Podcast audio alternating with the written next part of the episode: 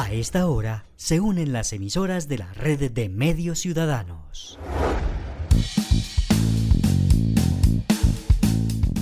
Entérate Eje, la radiorevista informativa con los hechos, actividades y personajes propios de nuestra región. Entérate Eje, un programa de la red de medios ciudadanos.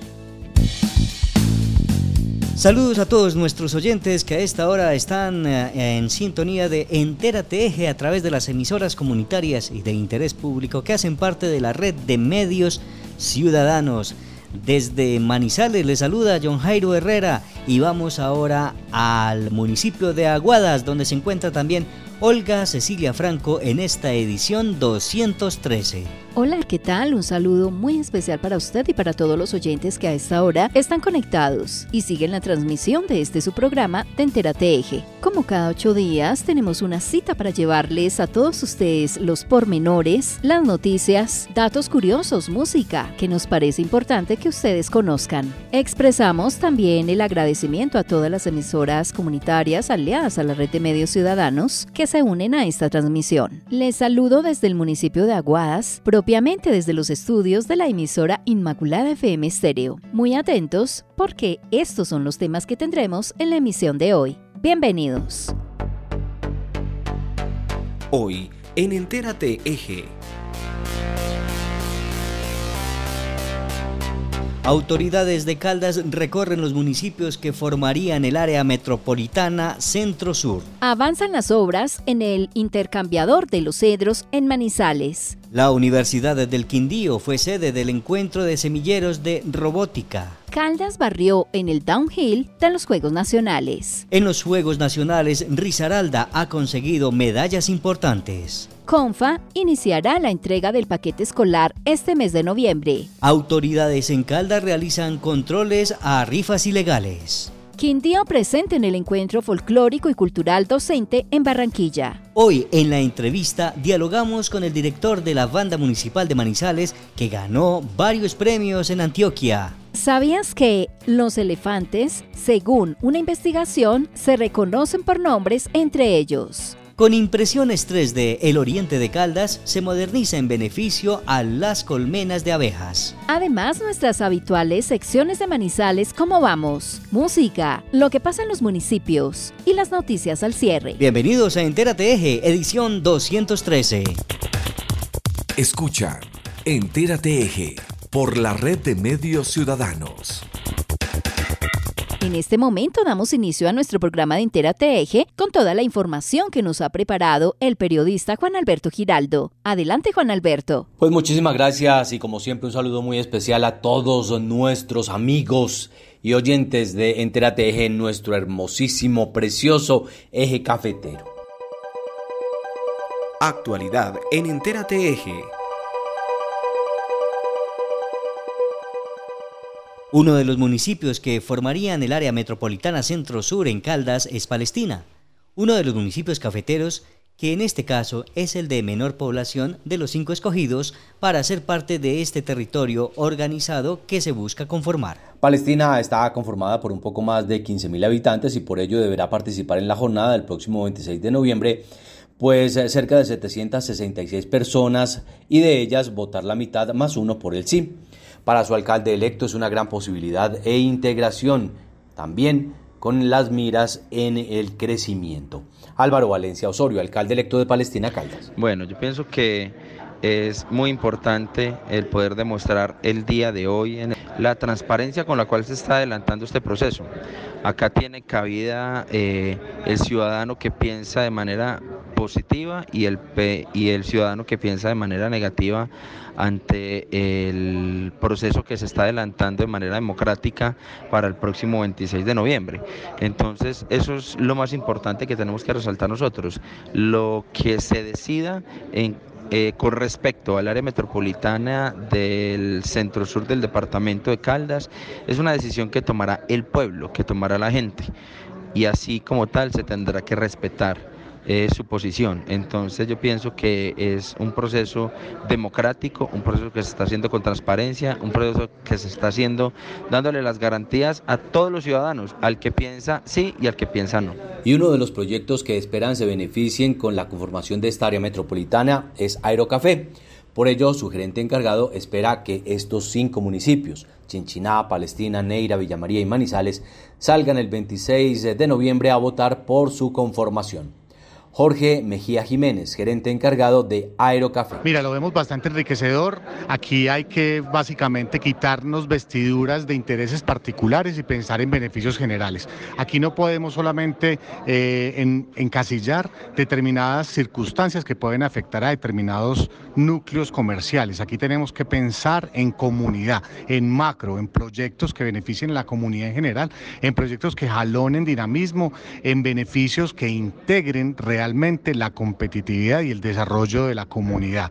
Por eso, este 26 de noviembre hay que decirle sí al área metropolitana, porque de entrada se va a generar un antes y un después en todo el desarrollo de la competitividad, la productividad y la integralidad de cinco municipios que van a ser una sola área metropolitana, convirtiéndose en el, la séptima área metropolitana del país, con un PIB importante que le va a generar un dinamismo diferente a toda la comunidad del departamento de Caldas puntualmente, zona centro-sur, área metropolitana. Por eso sí, este 26 de noviembre al área metropolitana en la consulta popular. Con la reapertura de la vía en sentido Universidad Autónoma Los Cedros, Malplaza, avanzan las obras en el intercambiador de los Cedros en Manizales, dando así posibilidades a los vehículos y habitantes del sector para que nuevamente puedan desplazarse por este lugar. Fueron dos meses de cierre total en el intercambiador de los cedros con el objetivo de construir dos muros de contención que permitan la construcción de dos puentes para beneficio de los viajeros y quienes por allí se desplazan a diario. Aunque la obra no se alcanza a entregar este año, ya se ven los avances y se espera que para el primer trimestre del 2024 esta obra por fin llegue a su fin. Karen Grisales Betancur, ingeniera civil de la Secretaría de Obras Públicas de Manizales. Nos encontramos en el intercambiador vial de Los Cedros. Hoy queremos contarles que culminamos con el plan de alto rendimiento, el cual consistía en la ejecución de dos muros de contención. El día de hoy damos apertura, sentido autónoma, intercambiador La Carola. Queremos decirles que les cumplimos a los manizaleños y seguimos avanzando con el puente número uno Gracias por su gran paciencia y mejoraremos la movilidad de esta gran ciudad. En la Universidad del Quindío se realizó el primer encuentro departamental de semilleros de robótica educativa del Departamento del Quindío, que hacía parte de la convocatoria Ondas 2023 la cual se realizó por medio de un trabajo conjunto entre la Vicerrectoría de Investigación del Alma Mater y la Secretaría TIC del departamento. 18 proyectos hicieron parte de esta convocatoria pertenecientes a 14 instituciones educativas de diferentes municipios del departamento del Quindío que buscan impactar sus comunidades por medio de proyectos como de siembra, riego, reciclaje y muchos más que demuestran la importancia de estas nuevas tecnologías. Para la Secretaría de las TIC, es un evento que permite generar inquietud en los participantes y el interés de los jóvenes por este tipo de desarrollo e investigación. Héctor Fabio Incapié, secretario de las TIC del Quindío. La idea con la iniciativa Ondas es promover esa vocación científica desde edades tempranas. Inclusive que ya tenemos iniciativas Ondas que están aplicando para transición, chicos de transición, chicos por edad de primer año de primaria y así. La idea es que se enamoren de la ciencia, eh, miren todo lo que pueden hacer de impacto a sus comunidades inmediatas, vean esa utilidad del conocimiento y, tengan otra forma de desarrollar sus habilidades. Aquí estamos viendo chicos con, por ejemplo, población autista, población eh, con algún tipo de discapacidad y todos están aquí interactuando, mostrando sus proyectos, mostrando cómo conectan la tecnología con realidades locales haciendo cuantificación, por ejemplo, de elementos eh, de biodiversidad y demás que para nosotros es bastante representativo y la idea es que lo vamos a utilizar como ruta para que accedan prontamente a la educación superior. Hoy particularmente estamos presentando proyectos en el marco de uno de los convenios que tenemos para realizar ondas en el departamento, el convenio con el departamento del Quindío, el 055, y estos son proyectos de la línea robótica STEM, que es la línea más impulsada por la Secretaría TIC a través de diferentes mecanismos como las aulas STEM que se van instalando y en este caso con la asignación de kit de robótica. Entonces estamos viendo eh, proyectos principalmente de tecnología, de robótica aplicada, donde están haciendo exoesqueletos, está haciendo eh, robots que hacen competencia, que hacen reconocimiento de patrones, eh, así como estos a través del programa Ondas con MinCiencias, también tenemos proyectos en ciencias de la vida, en ciencias sociales humanas. Entonces la idea es que tenemos una magnitud de proyectos muy interesantes para cautivar toda esta población y hacerla que participe en estos proyectos de iniciación científica. Con el aprovechamiento de estos 18 proyectos en robótica educativa de 14 instituciones. Este es el inicio de una gran cosecha de hombres y mujeres que toman la decisión de hacer desde la academia el futuro de su vida personal y profesional. Y estamos felices por eso, porque no es simplemente retórica, es una realidad en donde estos jóvenes, estos chicos desde grado sexto nos están demostrando de las capacidades que tienen para desarrollar todos sus niveles académicos. Invernaderos, robótica, en donde ellos pueden hacer la transferencia tecnológica de cualquier semilla, de cualquier producto, la investigación que se viene desarrollando, por decir algo, en la robótica educativa, la integración que están haciendo con proyectos productivos agroindustriales, en fin, es una diversidad de capacidades que me sorprende. La verdad es que yo personalmente me sorprendo de la capacidad de los chicos, pero hay que reconocer algo y es que tienen también unos muy buenos tutores, que son sus propios docentes y sus propios eh, compañeros de la labor educativa. Esto significa entonces que hay una sinergia entre el profesional con capacidad, con experiencia y unos chicos que quieren desarrollar esa innovación y, esa, y ese talento específicamente para el departamento del Quindío. Y aquí hay que decirlo, tenemos que trabajar de la mano con la Universidad del Quindío. Es que aquí está el espacio, no solo físico, sino académico. Aquí encontramos todos los niveles del conocimiento en ingeniería, en ciencia, en la, labor social, en todo lo que tiene que ver el desarrollo de una universidad como es la Universidad del Quindío, nuestra universidad, porque así lo sentimos los quindianos como nuestra universidad. Es decir, que en este espacio no solo estamos haciendo un semillero, sino la gran oportunidad para que estos chicos despierten su interés y se puedan constituir en los próximos investigadores que la Universidad del Quindío necesita tener para las diferentes disciplinas. Caldas logró los tres puestos del podio en la competencia de downhill en los Juegos Nacionales del Eje Cafetero al conseguir las medallas de oro, plata y bronce, dejando sin posibilidades a las demás delegaciones. Su lema fue La casa se respeta. Rafael Gutiérrez obtuvo la medalla de oro. Camilo Sánchez la presea de plata y la de bronce fue para Steven Ceballos.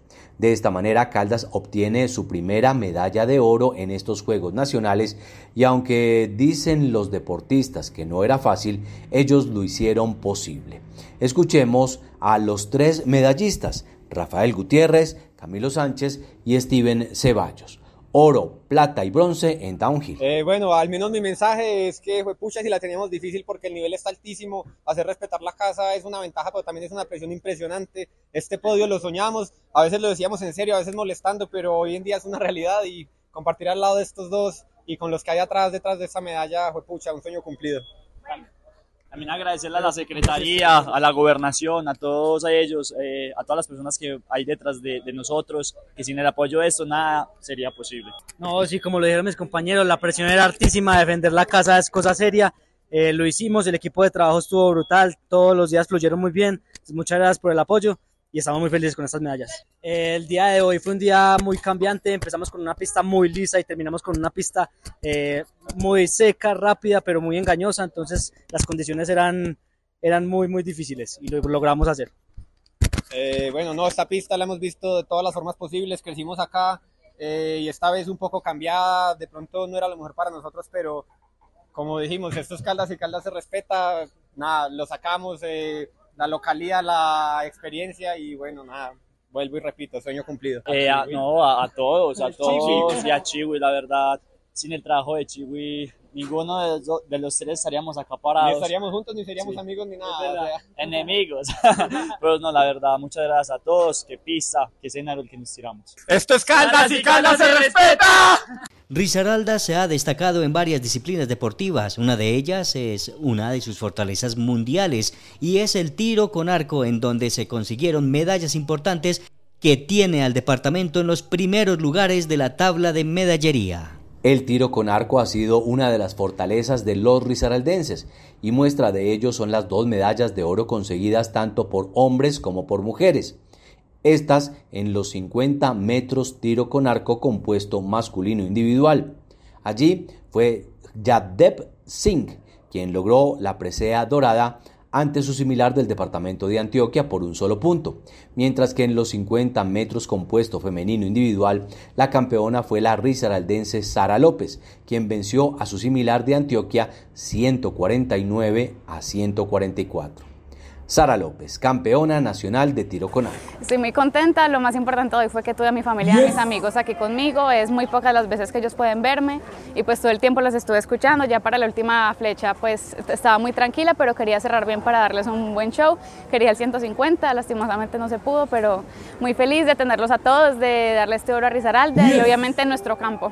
La Caja de Compensación Familiar de Caldas anunció la entrega del paquete escolar 2024 a partir de la última semana del mes de noviembre para todos aquellos hijos de los afiliados que se encuentren inscritos en su programa. Son todos los elementos necesarios para su educación y algunos de su calzado como tenis y zapatos para su estudio. Las personas solamente deberán llevar el certificado de estudios del 2024 en las sedes de CONFA y desde el 27 de noviembre. Para mayor información podrá encontrar los requisitos para reclamar el paquete escolar y el calzado en la página confa.co. Luz Estela Enao, coordinadora de subsidios de Confa. A los subsidios de paquete y calzado escolar pueden acceder los beneficiarios a partir de los tres años cumplidos y que no sobrepasen la edad de los 18 años al 31 de diciembre de 2023. Adicionalmente, deberán estar cursando algún grado de la educación formal en los niveles de preescolar, básica primaria, básica secundaria y media. Si cumples con los requisitos para acceder a los subsidios, los cuales se encuentran publicados en confa.co, te invito a acercarte a reclamarlos a partir del 27 de noviembre. Este día iniciaremos la entrega en todo el departamento de Caldas. En Manizales te puedes acercar a Confa de las 50 de 7 a.m. a 7 p.m y en los municipios podrás reclamarlo en las sedes de CONFA. Recuerda llevar contigo el certificado de estudio del año 2024 y este día te realizaremos el reconocimiento facial. Si tienes dudas de cómo acceder a los subsidios, ingresa a la página de CONFA o escríbenos al correo subsidio.escolar.confa.co para mayor precisión. Entérate la empresa departamental para la salud EDSA en Caldas continúa realizando estrictos controles sobre rifas y juegos de suerte y azar en el departamento. En esta ocasión, los municipios de Marquetalia, Río Sucio, Supía y Neira han sido objeto de inspecciones. Así que ponga mucho cuidado y al mismo tiempo póngase en regla para evitar problemas. Durante estas verificaciones se solicitó la prestación de resoluciones que respalden la autenticidad de las rifas que exhiben el logo de la entidad departamental, asegurando así su legitimidad. El objetivo es que se cumpla con el pago de impuesto determinado por la ley para poder realizar este tipo de actividades. Luisa Fernanda Quiñones, analista de juegos de suerte y azar de ETSA. La empresa departamental para la salud le informa a la ciudadanía que siguen los controles de las rifas y juegos de suerte de azar en el departamento.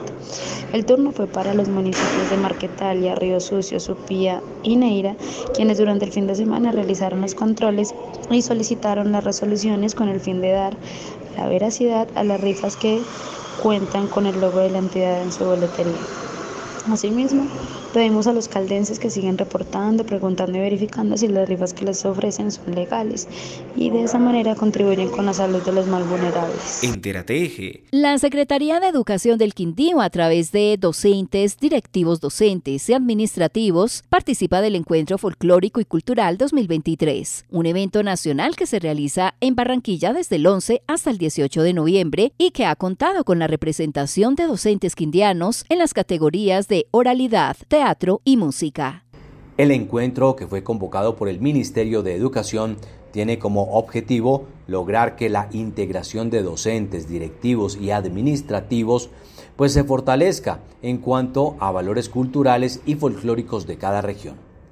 Ana María Giraldo Martínez, secretaria de Educación del Quindío. Celebramos la participación de nuestros docentes y directivos docentes en el encuentro cultural en una fase nacional que se está llevando a cabo en la ciudad de Barranquilla del 11 al 16, en el cual representan al departamento del Quindío 22 docentes en las áreas de oralidad, teatro, música, pintura, danzas.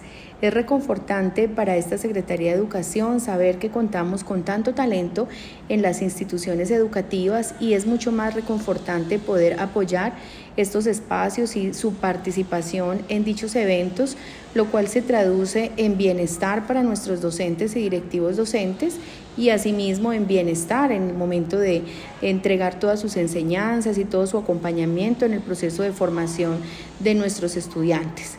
Con orgullo entonces podemos decir que la Secretaría de Educación Departamental del Quindío se encuentra muy bien representada en este encuentro cultural en la ciudad de Barranquilla. Hoy en la entrevista de la semana en Entera Eje el invitado es Rubmar López, director de la banda municipal de Manizales, que en San Pedro de los Milagros, en Antioquia, quedó campeona de la edición 12 del concurso nacional del Bambuco, donde ganaron el primer premio a Mejor Banda Sinfónica y el gran premio a la Mejor Interpretación Obligatoria.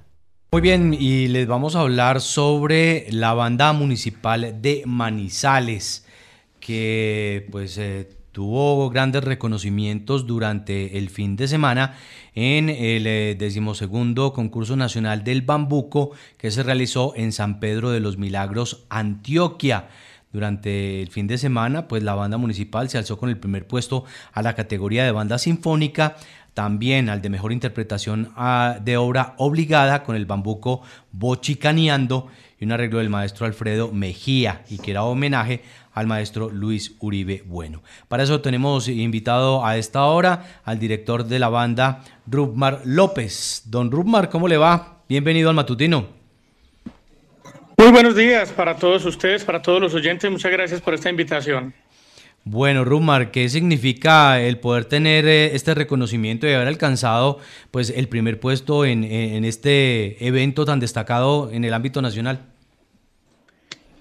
Bueno, evidentemente para nosotros como agrupación siempre será muy importante poder hacer eh, procesos de circulación y de proyección de todo el trabajo que se realiza con la banda, que digamos, siempre dicen que cómo se prepararon para el concurso, cómo lo lograron y demás, pero pues a mí me gusta mucho contarle a la gente que realmente la banda no se prepara para el concurso, la banda está trabajando todo el año, la banda está haciendo eh, digamos, sus actividades de manera habitual, básicamente eh, con una columna vertebral que es la retreta dominical que se realiza en el Parque Ernesto Gutiérrez todos los domingos y que por supuesto, eh, pues un, un, concurso un evento pues donde es evaluado el trabajo, pues para nosotros es muy importante y nos lleva a prepararnos de una manera un poquito más detallada, por decirlo así, eh, pues para poder tener una muy buena evaluación de, en este caso, de un equipo evaluador. Siempre mm, el departamento de Caldas pues ha venido siendo un referente para todo el país en el asunto de las bandas sinfónicas y pues la banda municipal de Manizales termina siendo como esa punta de lanza de todo un proceso de formación que se realiza en todos los municipios del departamento. Y eso nos permite estar a un nivel artístico y técnico bastante alto y pues nos llena de felicidad poder ir a mostrar nuestro trabajo a otros lados y tener estos resultados que nos llenan de orgullo. Mm, varios títulos, veíamos la foto que no le cabían casi los trofeos a usted en la mano, trofeos muy grandes y al mismo tiempo muchos. Así es, bueno, el evento contemplaba pues premiar eh, evidentemente la mejor banda, pero ya como, como usted hacía mención, había, digamos, una subcategoría que era una obra obligada, enviaron las mismas partituras a todas las bandas participantes y pues el jurado debía elegir la mejor versión de ese arreglo obligatorio que enviaron desde allá.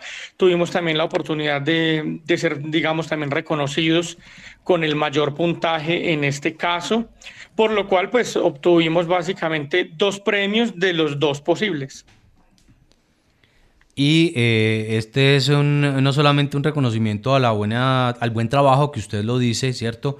Eh, todo, todos los días del año, podríamos decirlo, y los domingos con la retreta dominical allí en, en el centro de Manizales, sino que es un trabajo que viene haciendo con jóvenes eh, que son también estudiantes de música y que pues tienen que ver básicamente con pertenecer a la onda municipal por haberse ganado el derecho a estar allí, ¿cierto? Por su buen manejo musical, por su conocimiento, por su trayectoria y también eh, por lo que significa el eh, estar cumpliendo con todo lo necesario para pertenecer y no desentonar, como podríamos decirlo allí, ¿no?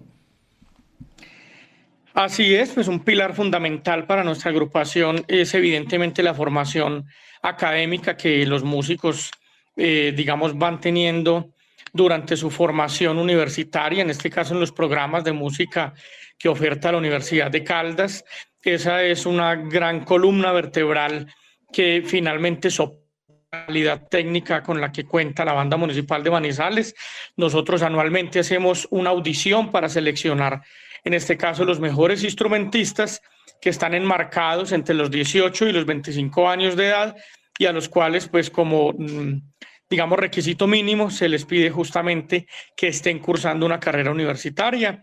Eh, a través del Instituto de Cultura se les brinda un contrato de prestación de servicios para desempeñarse como instrumentistas de la banda eh, y que finalmente pues termina siendo un pequeño apoyo o subsidio económico para que ellos, eh, digamos, se solventen en sus gastos durante sus estudios.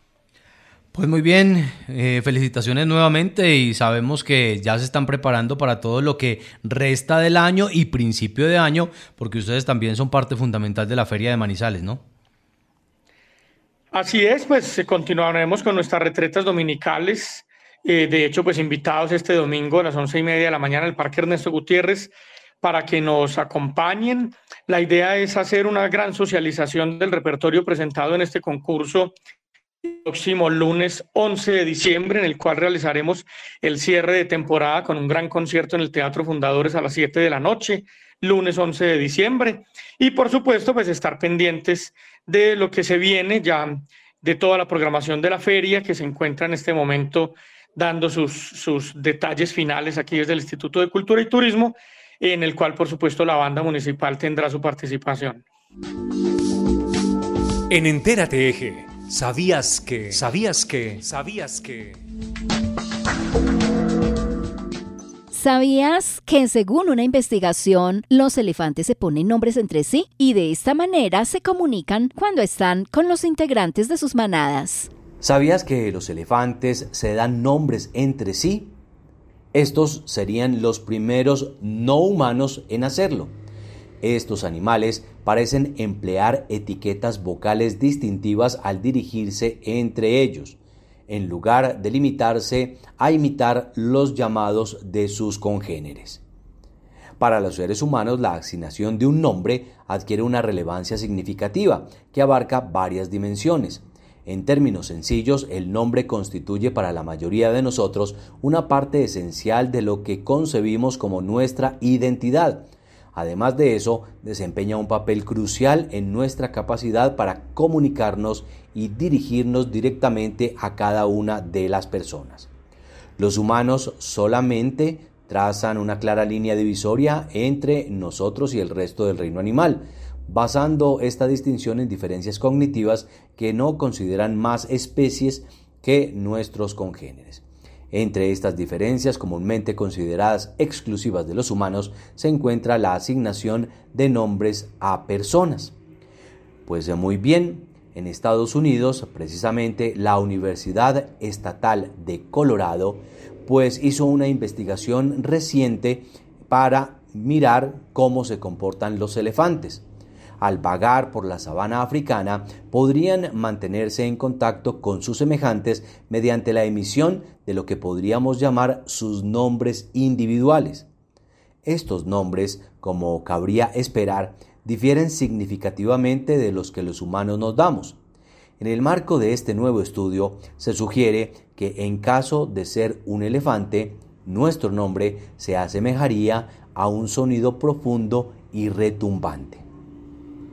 En concreto, los investigadores en un reciente artículo publicado a finales de agosto en el servidor de Vision Blow Rigs descubrieron que los elefantes africanos de sabana emitían vocalizaciones específicas para los individuos de su especie y de sus grupos sociales en dos regiones de Kenia, el ecosistema de Samburu al norte y el Parque Nacional de Amboseli al sur. Estas vocalizaciones parecen funcionar como etiquetas vocales, permitiendo a los elefantes identificarse entre sí y los destinatarios responder en consecuencia. Entre los datos recopilados se registraron 625 llamados, con 597 de ellas intercambiadas dentro de los grupos familiares, utilizando un modelo informático. Los investigadores identificaron 114 iniciadores únicos y 119 receptores únicos de estas llamadas, imitando el análisis de aquellas dirigidas a un elefante individual, asegurando así la identificación del receptor, es decir, el nombre del elefante. Cada ruido pues estaba dirigido a un elefante diferente, el cual respondía cuando se emitía por parte de sus semejantes. Según informó Science Alert, cuando algunos de estos sonidos fueron reproducidos a elefantes salvajes, los individuos se movieron más rápidamente hacia el sonido asociado con su propio nombre y también vocalizaron más rápido en respuesta. Los científicos postulan que las vocalizaciones de los elefantes encapsulan una amplia gama de mensajes, abarcando desde indicadores de edad y sexo hasta expresiones del estado emocional. En ciertas circunstancias, estos sonidos podrían incluso superar en importancia a la designación individual que podríamos equipar con un nombre. Así pues, los elefantes dan muestras de que se dirigen con nombre propio a sus semejantes. Por ello, siempre se ha dicho que los elefantes son animales muy inteligentes de nuestro reino animal. Entérate Eje Ahora, como cada ocho días, damos paso al equipo de Manizales, ¿cómo vamos? Y su sección en Entérate Eje. Diez años aportando al análisis de la calidad de vida en el territorio. Esta semana te contamos sobre el número de trabajadores formales por rango salarial en la región centro-sur de Caldas. En el 2022 había 166 mil trabajadores formales que aportaban a CONFA, de ellos, el 80% trabajaban en la región centro-sur del departamento y a su vez de ellos, el 80% percibieron hasta dos salarios mínimos mensuales legales vigentes, 9% entre dos y tres salarios mínimos y el 11% restante más de tres salarios mínimos. Síguenos en nuestras redes sociales como Manizales Como Vamos y visítanos en www.manizalescomovamos.org. Continúen con nosotros. Ya regresamos con más información en Entérate Eje. El eje cafetero se conecta todos los sábados a la una de la tarde con Entérate Eje, a través de las emisoras de la red de medios ciudadanos. Aguadeños en danza y música fueron ganados. En el departamento del Quindío, el gobernador hizo un llamado. Con la financiación de recursos propios. Escuche Entérate Eje la radiorevista con información que destaca el desarrollo, la cultura y cuenta las historias que hacen parte de nuestra región cafetera. Caficultor, de el municipio de Risaralda, del departamento de Caldas. Nosotros eh, hacemos esta articulación con la alcaldía y con la gobernación. Somos vida, somos arte. Entérate Eje, todos los sábados a la una de la tarde por la red de medios ciudadanos.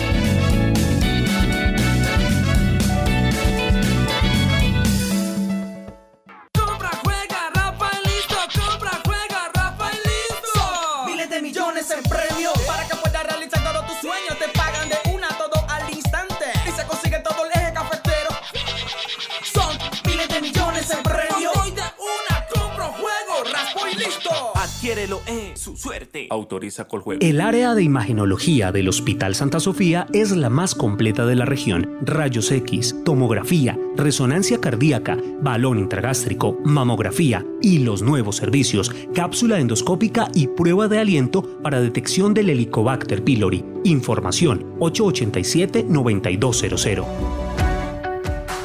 El presupuesto de la Alcaldía de Manizales 2023 superó un billón de pesos, marcando un hito importante en la capacidad de inversión del municipio. Este resultado ha sido fruto de la buena cultura de pago de los manizaleños y de las estrategias de la Hacienda más amigable para acercar a los ciudadanos a los mecanismos de recaudo, recuperar la cartera morosa, facilitar los trámites tributarios, actualizar la base catastral en todo el municipio, gestionar la actualización del estatuto tributario y fortalecer la atención ciudadana. Manizales avanza. Cuida su piel y protege la tuya. Juntos prevenimos el cáncer de piel. Chequea todas las zonas de tu cuerpo de pies a cabeza, mínimo una vez al mes. Hazlo con la ayuda de un espejo o pide a alguien que te ayude. Y si encuentras un lunar sospechoso, acude al médico. Aprende más sobre cómo chequearse los lunares en www.ligacancercolombia.org. Un mensaje de la Liga Colombiana contra el Cáncer y sus seccionales y capítulos. Entérate Eje. Gracias por permanecer con nosotros. Volvemos con la segunda parte de Entérate Eje y la información que nos llega desde los municipios del Eje. En Entérate Eje, hechos y personajes de los municipios. Iniciamos por Aguadas, donde el colectivo Punto Positivo de Colombia orientó el taller de fotografía y video a emprendedores de este municipio como una forma de ofertar en las redes sociales sus creaciones. La Casa de la Cultura Francisco Giraldo en Aguadas y el establecimiento comercial Arte Amorati fueron los escenarios escogidos para el taller de fotografía y video que fue dictado por el colectivo Punto Positivo de Manizales, que buscó brindar herramientas necesarias a los emprendedores del municipio que ven en las redes sociales y en las plataformas digitales alternativas para dar a conocer cada una de sus creaciones. Nos acercamos al lugar donde estaban dictando este taller y gentilmente Daniela Mendieta Ocampo atendió nuestros micrófonos para este medio informativo. Estas son sus apreciaciones. Te cuento, Olga Cecilia, que estuvimos el colectivo Punto Positivo de Manizales dictando un taller espectacular de fotografía de producto y video comercial para emprendedores de Aguadas Caldas. El taller consistió en dictar y darle a nuestros emprendedores herramientas básicas de fotografía de producto y video comercial para que ellos potencialicen sus proyectos y emprendimientos y lleven a otro nivel todas sus ideas y la creatividad e innovación en sus productos. Las ganas de querer salir adelante invita a los emprendedores a utilizar estos medios tecnológicos y digitales para abrir nuevos mercados nacionales e internacionales en la venta de sus productos. Claro que sí, en el siglo XXI lo que está mandando la parada y pues las redes sociales son muy importantes a la hora de la venta, de mostrar el sentido de nuestros productos y sobre todo destacando las artesanías que en nuestra región siempre están como, eh, como principal fuente de innovación. ¿Qué tipo de emprendedores participaron de este taller de fotografía y video? Amigos de la red de medios ciudadanos participaron en nuestro taller Luz y Perspectiva, eh, artesanos, eh, emprendedores de turismo, eh, personas que están potencializando su negocio por medio de la fotografía y el video comercial en las redes sociales. Daniela, contémosle a los oyentes de la red de medios ciudadanos quién patrocina este taller y por qué pensar en dictarlo en este pueblo patrimonio de Colombia. Nuestro taller Luz y Perspectiva es patrocinado por el Ministerio de Culturas de Colombia porque Aguadas es una potencia mundial, ¿sí? Y es un municipio que es caracterizado por la cultura, por las tradiciones y porque la persona, eh, las personas que viven acá son personas que son emprendedoras y que quieren salir adelante. Entonces es una potencia como tal de nuestro departamento de Caldas. De esta manera, los emprendedores del municipio van buscando alternativas de negocio y deciden afrontar las redes sociales tan de moda en este mundo actual para ofertar de una u otra manera cada uno de sus productos. También en Aguadas, a través de la articulación entre la Cámara de Comercio de Manizales por Caldas y la Administración Municipal, capacitaron a artesanas, ripiadores y comercializadores en la tercera mesa del sombrero aguadeño. En las instalaciones del Teatro de la Casa de la Cultura de Aguadas, Antonio Orozco Candamil, ripiadores, artesanas y comercializadores, entre otros, recibieron importante capacitación con profesionales universitarios venidos de la ciudad de Manizales, quienes desde la misma academia facilitaron herramientas a este tipo de población para que su trabajo sea más efectivo, de mejor calidad y puedan ofertar un mejor producto a sus clientes. Nicolás Ballesteros Botero, profesional de apoyo de la Universidad Empresarial y en el área de atención a municipios de la Cámara de Comercio de Manizales por Caldas, nos manifestó lo siguiente. ¿Por qué desde la Cámara de Comercio de Manizales por Caldas piensan en este tipo de población que hace parte de la cadena productiva del sombrero aguadeño? Claro que sí. Primero que todo, eh, Olga Cecilia, como primer lugar, pues un saludo muy especial para la red de medios ciudadanos. Te cuento que en, esta tercera, en este tercer encuentro de la Mesa del Sombrero pudimos notar las habilidades que podemos potenciar en el municipio de Aguadas, de la mano de la alcaldía de, de Aguadas, del propio municipio, para poder potenciar toda esta cadena productiva del sombrero aguadeño y llevarlo a nivel desde lo regional, local y nacional. ¿Y cómo buscan ustedes articular la academia con todo este tipo de población que se dedica a la tejeduría del sombrero aguadeño?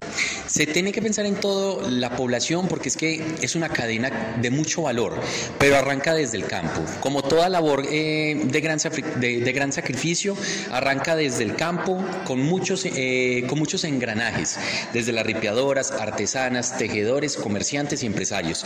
Tenemos que potencializar desde el núcleo principal que termina siendo en la parte del agro, la parte más importante para todo el fortalecimiento económico y desarrollo de la región. ¿Cómo articular la universidad con esta cadena productiva? Es una forma de traer las habilidades. Traer la universidad a los municipios es algo muy interesante porque es tratar las habilidades que de por sí ellos ya manejan de una forma innata, como el liderazgo, como el trabajo colaborativo, como el conocimiento de la demanda y muchas veces de la oferta. Pero traerlo con unas instrucciones teóricas para llevarlas a la práctica en la que ellas son más que perfectas. Contémosle a los oyentes de la red de medios ciudadanos algo sobre estos tres encuentros que ustedes han tenido con la cadena productiva en este caso del sombrero aguadeño. Claro que sí, el 2023 eh, termina con el, tercer, el tercer encuentro de la Mesa del Sombrero Aguadeño, con la capacitación de trabajo colaborativo y habilidades emprendedoras para el liderazgo. El primer, el primer encuentro de Mesa de Sombrero se realizó como articulación para conocer las necesidades. En el segundo encuentro que se desarrolló el mes anterior, se diligenció una matriz para conocer todas las necesidades, poder identificarlas y poder traer un trabajo que seguramente vendrá en el 2024. Y cerramos eh, este programa, este año al menos en este trabajo, con la trayendo esta capacitación para el mejoramiento de las habilidades. Todo el mundo juega un papel fundamental y nos eh, enorgullece mucho como Cámara de Comercio Manizales por Caldas que toda la gente se ha estado vinculando. Desde el primer encuentro tuvimos una grandiosa aceptación y una muy buena energía eh, positiva de cara pues, a, a la articulación de este nuevo sector y de este nuevo gremio. Y pudimos apreciar también una articulación entre Cámara de Comercio de Manizales por Caldas y Administración Municipal. Claro que sí, hemos trabajado de la mano de la Alcaldía Municipal de Aguadas para traer todos estos encuentros. De esta manera, la Cámara de Comercio de Manizales por Caldas continúa apoyando la cadena productiva del sombrero aguadeño con importantes capacitaciones y así visibilizar y seguir potenciando sus habilidades para que tengan un mejor nivel en su producción. Entérate Eje. Siguen los trabajos de la obra que conectará a Neira y el norte de Caldas con el kilómetro 41 y Pacífico 3. En el sector Magallanes, en el cual se adelanta el mejoramiento y pavimentación por 1.5 kilómetros, desde el sector Aguacatal hasta el Empalme. Este corredor vial conectará a los municipios del norte de Caldas con el kilómetro 41 y la concesión Pacífico 3. Esta vía será de gran beneficio para el área metropolitana, ya que los habitantes del norte de Caldas no tendrán que desplazarse hasta Manizales para llegar hasta el kilómetro 41 o para coger la calzada de Pacífico 3. De esta manera, se podrán ahorrar hasta 40 minutos de tiempo, manifestó el gobernador de Caldas, Luis Carlos Velázquez. Por su parte, el profesional de la Secretaría de Infraestructura, César Alberto Gómez Bueno, explicó. Hoy en día ya vemos que tenemos una inversión ya contratada 12 mil millones de pesos que nos van a conectar la parte norte del departamento con la parte Pacífico y Occidente caldense. ¿Para qué? Para que se desarrolle todo este centro. Todas estas comunidades van en pro de un buen desarrollo, gobernador. Usted se la jugó y se la seguirá jugando con toda la ruralidad caldense. Los residentes y productores de esta zona resaltaron la importancia de las obras que se adelantan en este sector ya que, según ellos, favorecerá el crecimiento de la productividad y brindará mayor seguridad a quienes se movilizan por esta carretera. Amparo Jaramillo Trujillo, habitante y productora de la zona, esto dijo. Esto era fundamental para el municipio de Neira y para Caldas. Yo siempre le, le voy a decir a mis padres que esto era el sitio más importante, más importante para conectar todo lo que era la zona del occidente con eh, toda la vía del norte y, y hasta Manizales Centro, porque necesitamos seguir progresando. Yo personalmente yo personalmente considero que es fundamental, fundamental que todos apoyemos. Para mí, lo digo como ciudadana, como, como caficultora que soy, como ser individual, personal, sin apoyar a nadie en especial, sino a un proyecto que se necesita en mi concepto, en mi posición, es fundamental para Neira, Manizales, Villa María, Chinchiná, Palestina. Avanza el proceso de expansión y modernización del alumbrado público en el municipio de Anserma. Se están instalando nuevos postes del alumbrado público que hacen parte de la modernización y expansión en este municipio. Los ingenieros de la empresa contratista encargados del alumbrado público afirmaron que continuarán los trabajos la próxima semana. Esto para terminar de instalar las nuevas luminarias en el sector La Variante, zona comercial e industrial de Anserma. Carlos Mario Velázquez Ángel, ingeniero de la empresa Unión Temporal, nos entregó más detalles de esta expansión en el alumbrado público de Anserma. En este momento y hace una semana, como lo dicen, estamos instalando los postes para iluminar el sector de la variante, desde la entrada de Anserma hasta el terminal y por ahí una cuadrita más después del terminal.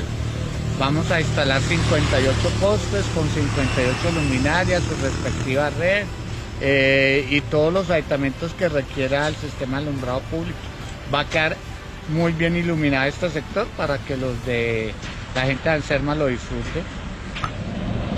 Estas nuevas luces reducirán el consumo de energía a la mitad e incrementará la luminosidad y por ende garantizará la seguridad en estos sectores. Entérate Eje. El presidente del Comité Departamental de Cafeteros del Quindío fue designado como el presidente de la versión 92 del Congreso Nacional Cafetero. El quindiano Elías Alberto Mejía Henao fue elegido presidente de la versión número 92 del Congreso Nacional de Cafeteros. Este caficultor calarqueño es actualmente el presidente del Comité de Cafeteros del Quindío y fue designado durante el precongreso realizado en la ciudad de Ibagué. Sobre su designación habla Elías Alberto Mejía Henao.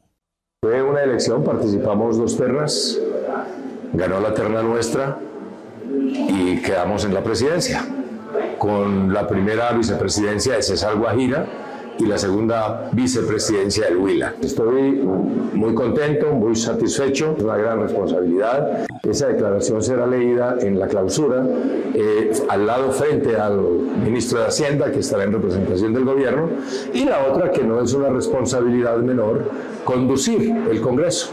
Entre sus responsabilidades, durante el Congreso que se realizará entre el 28 de noviembre y el 1 de diciembre, estará el presidir los debates y decisiones del gremio, que deben ser sometidos a consideración del Congreso. Desde hace ocho años, ningún quindiano había presidido el Congreso, una designación que recibe este departamento gracias al consenso de, los directivos de los 15 comités existentes. Entérate. Música en Entérate Eje. Es un gusto para nosotros poderles presentar al maestro Fernelo Campo Munera, quien nos trae otro episodio de Las canciones cuentan cosas. Hola, ¿qué tal?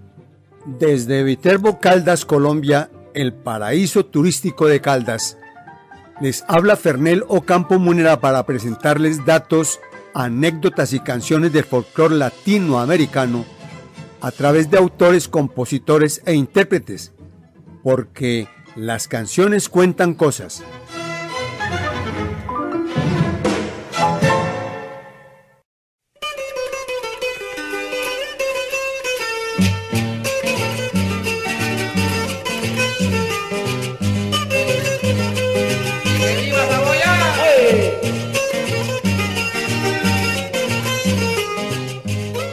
Hoy rendimos tributo a un género musical que ha nacido en Colombia para América y el mundo, el género más nuevo en la historia de la música colombiana, la carranga, de la llamada música campesina manifestado en dialecto cundiboyacense, mezcla de rumba criolla, paseo vallenato, bambuco, torbellino, bolero, toda una mixtura musical.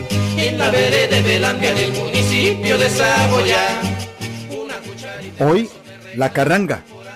Desde el punto de vista académico, sustentamos el libreto en los conceptos presentados por los folcloristas Jorge Velosa, Claudia Serrano, Egberto Bermúdez, Jorge Mario Vinasco, José Fernando Rivas, Luis Alberto Alcuri.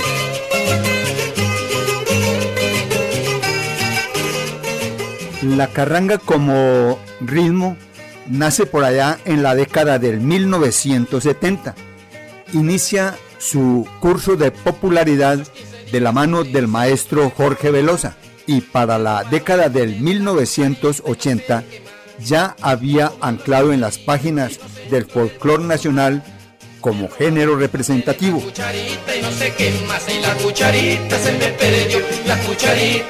El vallenato, la música llanera y la carranga, hoy por hoy, son los géneros internacionales de Colombia para el mundo. Cada uno de ellos tienen una serie de manifestaciones en ritmos que los hacen ricos y varios. Esto no desvirtúa para nada el bambuco como ritmo nacional nuestra internacional cumbia y los tradicionales currulao y mapalé. Respeto cualquier otro criterio.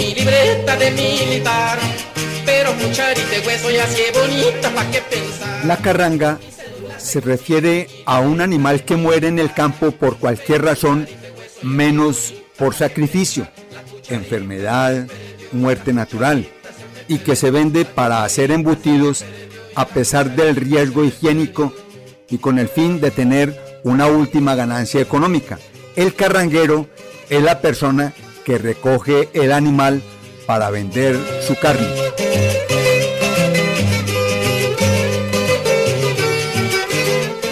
La carranga como género musical pregona la tradición campesina de Cundinamarca y Boyacá, defiende el campo, la ecología, el buen humor, la crítica social, nos narra el acontecer campesino, nos muestra sus reuniones sociales, bailes, fiestas, juergas, burrascas.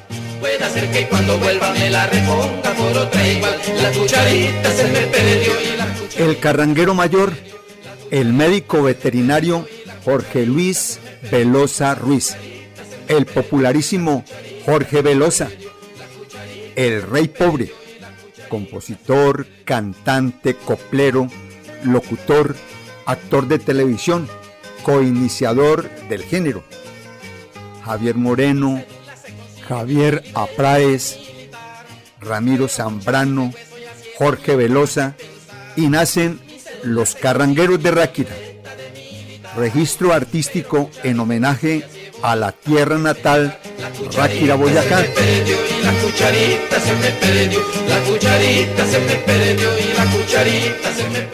Como dato interesante en el tema registramos que el historiador y científico británico John Lynch, en homenaje a la carranga y su difusor, clasificó dos nuevas especies de ranas encontradas en la región como el Euterodactylus carrangerorum y el Euterodactylus Jorge Velozay.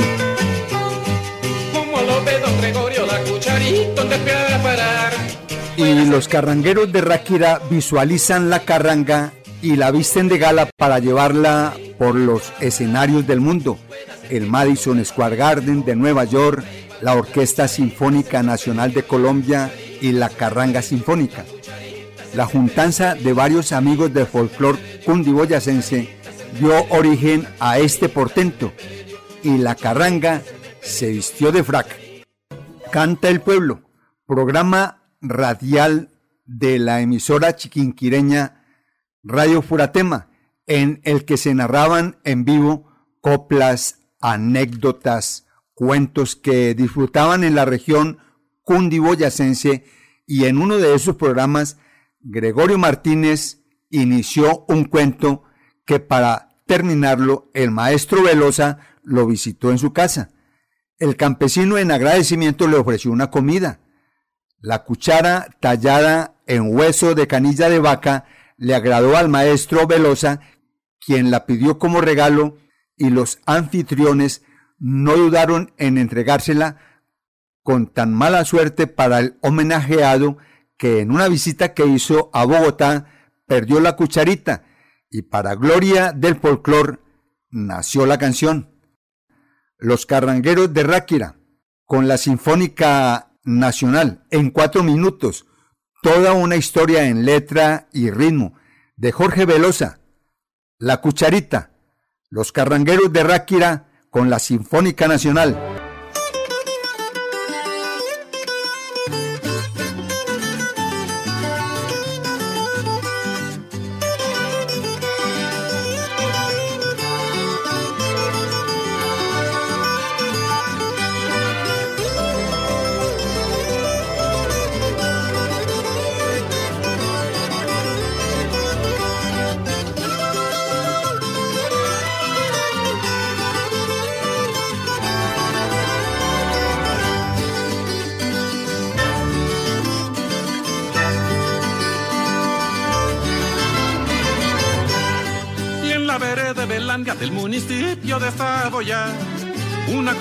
De hueso me regalaron por amistad.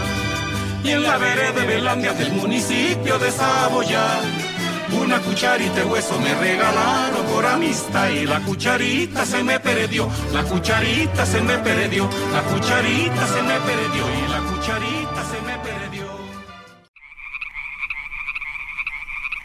Planeta Tierra en movimiento. En Entérate El Oriente de Caldas se moderniza con impresiones 3D en beneficio a las colmenas de abejas nacionales. Ashley Montealegre informa aquí en Entérate Eje.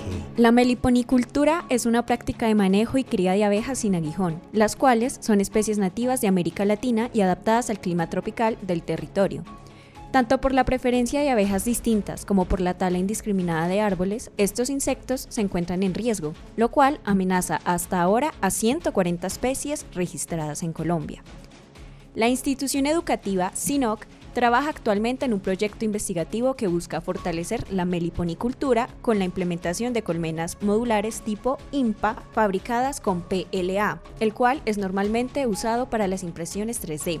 Este material está hecho de ácido poliláctico, que es un polímero termoplástico derivado del almidón de maíz, caña y yuca siendo un bioplástico compatible biológicamente con las abejas y otorgando mayor resistencia y durabilidad de las colmenas. Santiago Pamplona Montes, perteneciente al proyecto y diseñador de las colmenas, declara acerca de la estructura y el proceso de producción de las impresiones.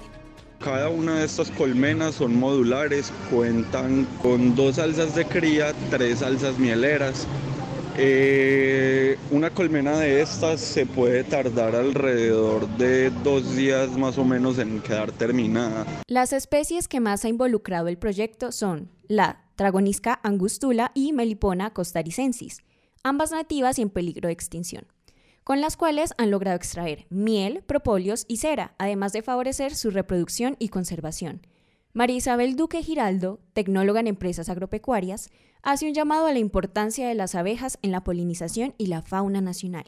Abejas eh, es como, son como las abejas indígenas de nuestros territorios y conversamos con las personas. Lo más importante es poderlas ir educando en el tema de la conservación, de la importancia ecosistémica de estos insectos en, cuanto a la polinización, eh, a la conservación también de las plantas nativas, la simbiosis que tienen con muchas eh, de las especies vegetales la restauración de los bosques, la dispersión de las semillas. Este proyecto, centrado en el oriente de Caldas, brinda nuevas estrategias para la conservación y la meliponicultura, que en nuestro territorio resulta más ventajosa que la apicultura, puesto que las abejas nativas ya están acostumbradas a las condiciones del ecosistema. Sin embargo, aún se afronta la problemática de la asequibilidad económica de los apicultores para estas colmenas con tecnología de impresión 3D. Y al cierre de nuestro programa Interateje, les contamos que el Departamento de Lingüística y Literatura de la Facultad de Artes y Humanidades de la Universidad de Manizales hará parte de la agenda de la Maratón de Lectura Ciudad de las Palabras Abiertas, un evento que promete 36 horas continuas de aprendizaje y cultura.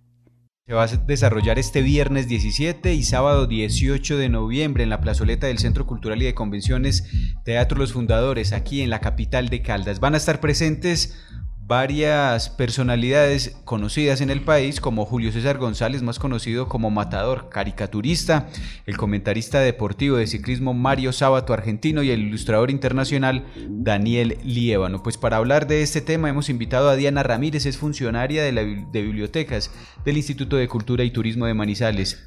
Bueno, este evento se llama Maratón de Lectura y la idea es tener a todas las personas amantes de las letras y la cultura conectadas durante 36 horas en el pasaje de fundadores del 17 al 18. Vamos a iniciar mañana 9 de la mañana en el pasaje de los fundadores y terminamos el 18 a las a las 9 de la noche, quiere decir pues que estamos en programación continua, en horario con actividades incluso en la madrugada. Em, como ustedes bien mencionaban, inauguramos con, con, el caricaturista Matador, continuamos con la charla del periodista Mario Sábato y así nos vamos estas 36 horas con muchos invitados eh, nacionales y locales mostrando todas las voces nuevas de este territorio. Así llegamos al final de Entérate Eje por hoy. Estuvimos a través de las emisoras Inmaculada Estéreo, Anserma Estéreo, Brisa FM, Mirador Estéreo de Chinchiná, Dorada Estéreo, Pensilvania Estéreo, Angular Estéreo en Palestina, Paisaje Estéreo en Belalcázar, Quimbaya Estéreo, Alcalá FM en el norte del valle, Armonía Estéreo en Salamina, La Campeona Estéreo de Samaná, Azúcar Estéreo en la Virginia, Quinchía Estéreo, Radio Cóndor de la Universidad Autónoma de Manizales, UMFM 101.2 de la Universidad de Manizales, Viterbo Estéreo y Voces FM en Manzanares. También nos puede escuchar en cualquier momento en las plataformas digitales Spotify, Anchor, Google Podcast, Apple Music, Radio Public, brisafm.net y también en inmaculadafm.com. Hemos llegado al final de nuestro programa Entérate Eje. Agradecemos a todo el equipo periodístico y también a las emisoras aliadas a la red de medios ciudadanos que retransmiten este programa. Estuvimos con ustedes en la edición Freddy Castaño, la coordinación general Luz Adriana López, la dirección general es de Jojairo Herrera Sánchez. Los esperamos nuevamente en ocho días con más noticias de la región. Hasta pronto. Recuerden seguirnos en Twitter con la cuenta arroba rmc-colombia y en Facebook nos pueden encontrar como Entérate Eje. Hasta una próxima emisión. Entérate Eje, la radiorevista informativa con los hechos, actividades y personajes propios de nuestra región. Entérate Eje, un programa de la red de medios ciudadanos.